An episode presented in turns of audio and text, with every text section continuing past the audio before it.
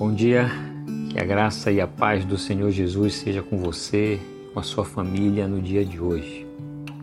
Chegou um momento no ministério terreno de Jesus em que a sua popularidade cresceu de maneira assustadora.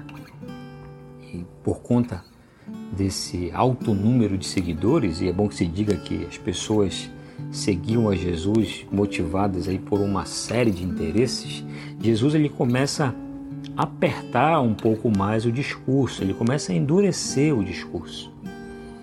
E aí por conta disso, algumas pessoas começaram a, a, a não mais seguir a Jesus. E aí o apóstolo Pedro chega para Jesus e diz assim: Senhor, muito duro é esse discurso, as pessoas estão indo embora. E Jesus dá uma resposta para Pedro da seguinte maneira: Pedro, você quer ir embora também? Pode ir.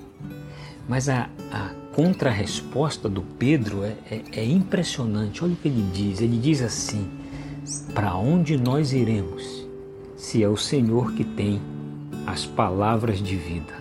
E nessa manhã, meu irmão, minha irmã, meu amigo, minha amiga, eu queria dar a você palavras de vida.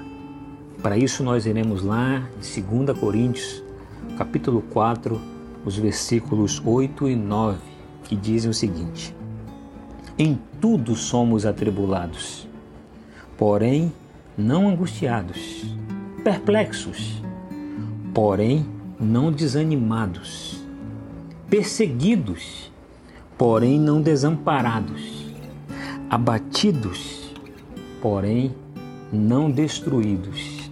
A gente olha para um texto que entende com muita clareza que a vida cristã não é uma grande sala VIP, a vida cristã não é pisar o tempo todo em tapetes vermelhos.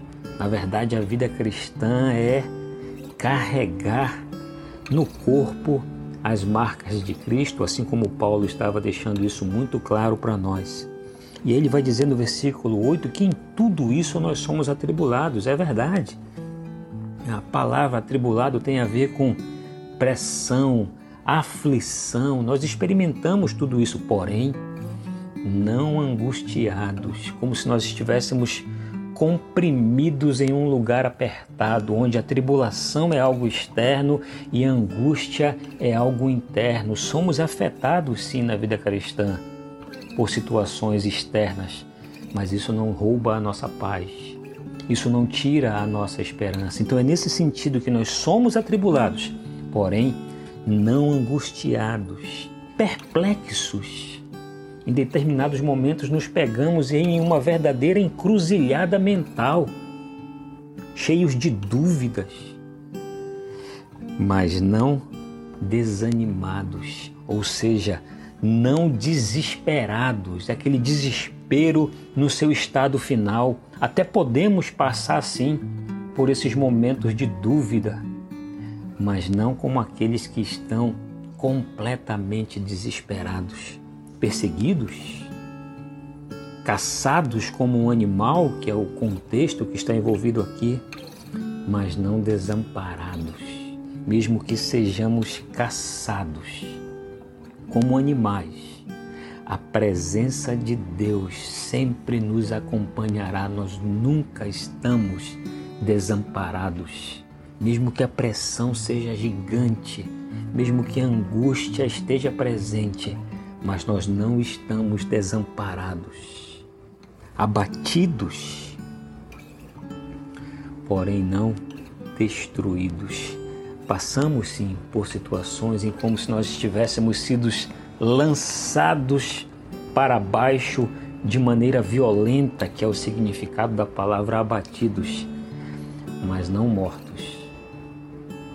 Mas não a ponto de nos matar, mesmo porque a vitória, a morte para aqueles que nasceram de novo, é uma vitória porque morrer é estar com Cristo, que é incomparavelmente melhor. E o apóstolo Paulo disse: o, viver para mim é Cristo, morrer é lucro. Então, mesmo que aconteça algo de trágico como a morte, ainda assim somos vitoriosos. Ainda assim teremos vitória, porque estaremos com Cristo, que é incomparavelmente melhor. Palavras de vida que o Senhor Jesus tem para nos dar nessa manhã. Meu irmão, minha irmã, meu amigo, minha amiga, que essas palavras de vida entrem no seu coração e transformem a sua vida, te dando paz, te dando esperança. Esse é o propósito desse relacionamento com Cristo, produzir em mim e você a confiança de que, mesmo diante das lutas, mesmo diante das dificuldades, nós estamos seguros. Confie nisso, creia nisso no dia de hoje. Que Deus te abençoe. Um forte abraço.